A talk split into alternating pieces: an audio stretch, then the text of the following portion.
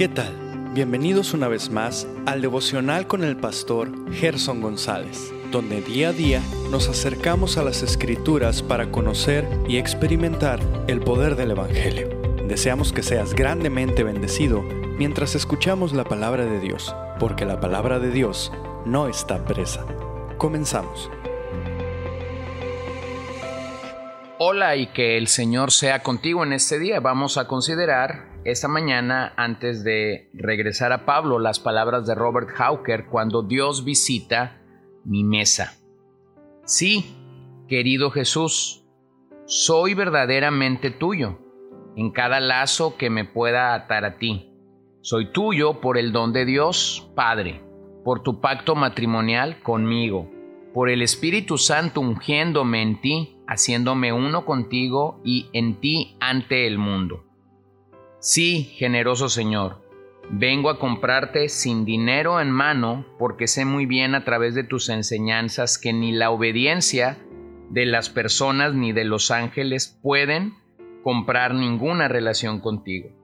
Es solo a través de tus propios y preciosos méritos y tu sangre expiatoria. Por lo tanto, ahora Señor, poseyéndote, poseo todas las cosas Renunciaré a todo lo demás y me olvidaré de todo lo demás, ya que Jesús es mío y yo soy suyo, desde ahora y por toda la eternidad. Precioso, precioso Jesús, bendigo tu nombre porque puedo escuchar tu voz, tu llamado fuerte y poderoso por medio de tu palabra y de tu espíritu me hacen desear que entres. Pon tu mano, Señor, a la puerta para abrirla y abre también mi corazón. Dame gracia para recibirte, abrazarte, amarte, deleitarte y darte la bienvenida. Yo diría, en el calor y el deseo de mi alma y en el lenguaje de tus propias palabras, las más sagradas. Alzad, oh puertas, vuestras cabezas, y alzaos vosotras puertas eternas, y entrará el Rey de Gloria. ¿Y qué has prometido, Señor, cuando se abra la puerta de mi pobre corazón? Tú has dicho, entraré a Él y comeré con Él y Él conmigo. Dios generoso, ¿realmente me darás el preciado privilegio de una unión contigo? ¿Comunión contigo y tus gracias? ¿Me darás de comer y harás festín en mi propia casa, en mi pobre casa? No tengo nada que pone delante de ti.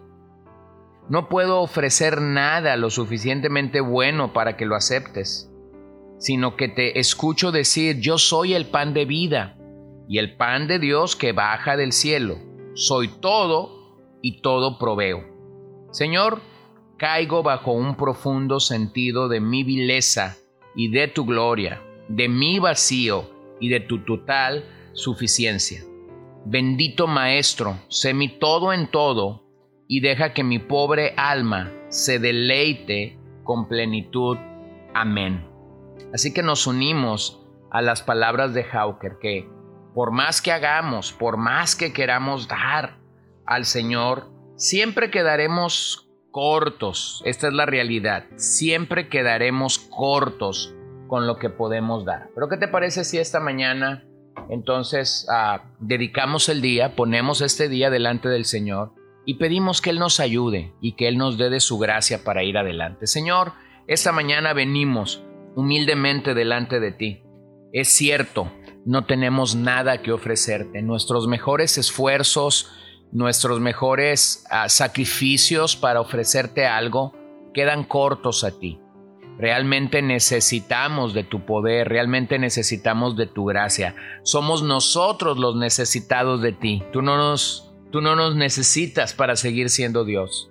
Pero entonces nos das tu inmensa misericordia, amor, gracia para poder seguir adelante. Así que capacítanos este día y danos a Cristo para que podamos vivir sometidos y rendidos a Él, humillados bajo la poderosa mano, sabiendo que solo tú puedes hablar por medio de tu palabra y solo tú puedes obrar en nuestros duros y tercos corazones, estos corazones que intentan vez tras vez a hacer su propia voluntad y no la tuya. Ayúdanos en todo.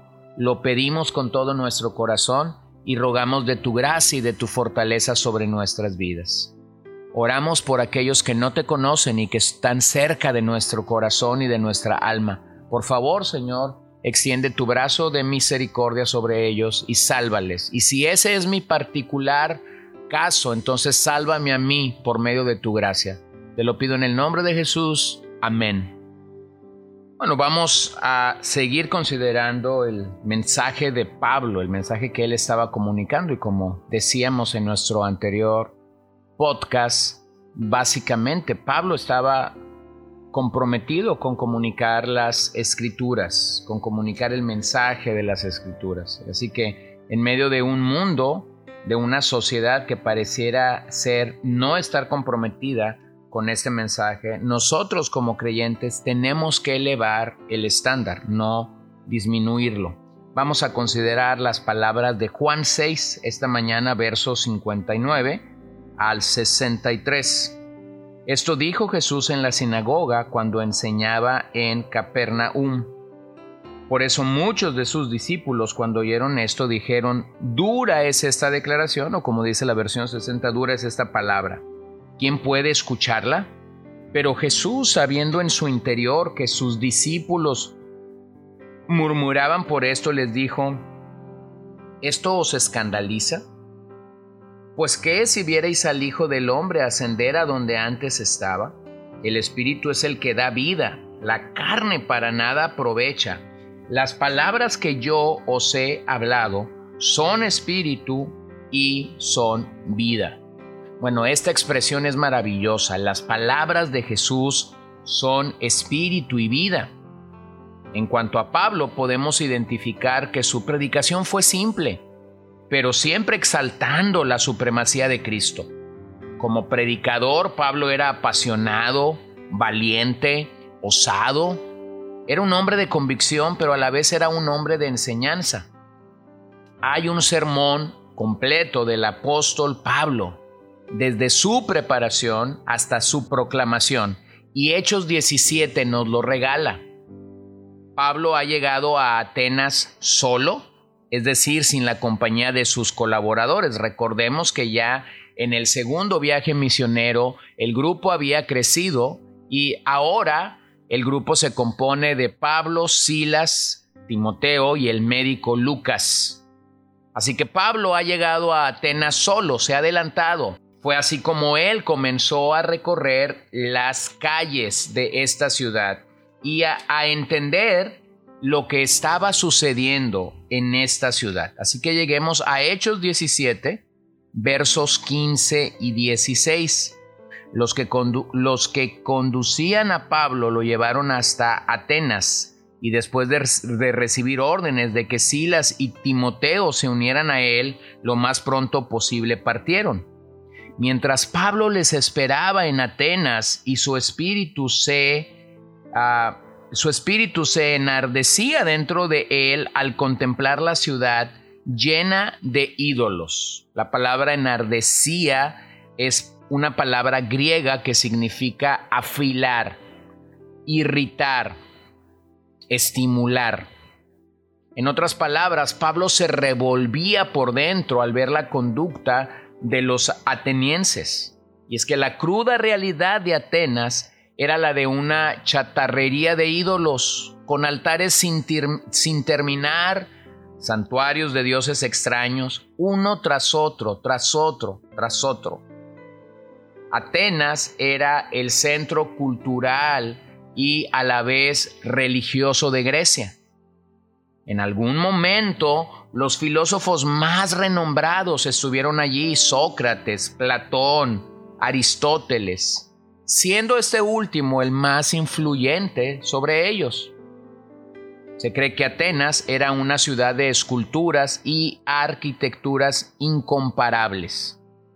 Tenía un estadio con, unas 60 con unos 60 mil asientos, una gran cantidad de galerías de arte, bellas salas para conciertos y respetadas academias que eran fácilmente encontradas en sus calles empedradas. De esta manera Atenas era el centro cultural del mundo griego. Pero hay que entender que toda discusión filosófica tendría como centro el Areópago, en la colina de Marte, cuyo mármol ha perdurado hasta el día de hoy. Este era el punto de reunión de los estudiosos. El pensamiento que los dominaba era claro, y de hecho es uno de los postulados del posmodernismo. La verdad es relativa.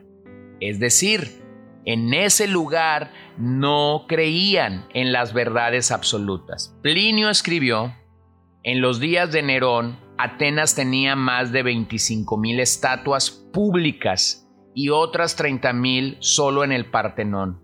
Petronio, era más fácil encontrar a un dios que a un hombre en Atenas. Bueno, esto nos permite contextualizar un poquito de lo que Pablo llegó y experimentó al estar solo en esta ciudad.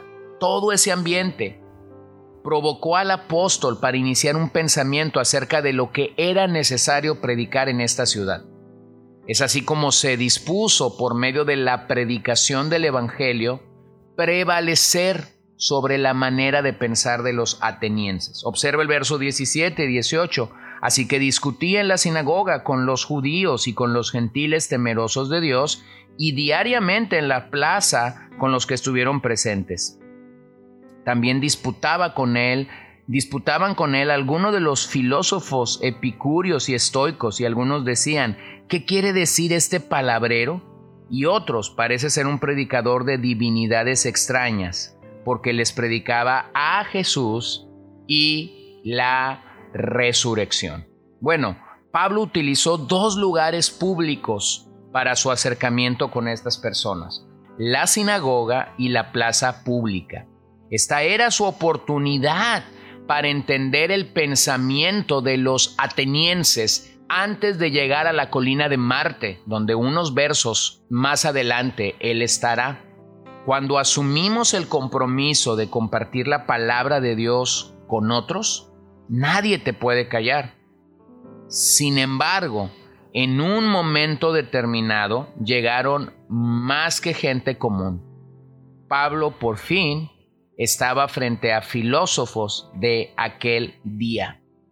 Bueno, esta es una oportunidad que Dios quiso darle al apóstol Pablo mientras él estaba predicando en Atenas. Poder afectar, poder permear con el mensaje del Evangelio a los epicúreos y los estoicos, dos escuelas filosóficas de aquel momento y que consideraremos en nuestro siguiente episodio. Pero por lo pronto basta con decir que Pablo estuvo haciendo camino de campo, predicando tanto en la sinagoga de Atenas como predicando en la plaza, llegando a la gente común y corriente de Atenas, que simplemente habían sido permeados por los filósofos, pero realmente la oportunidad que Dios daría a Pablo en el Areópago sería única.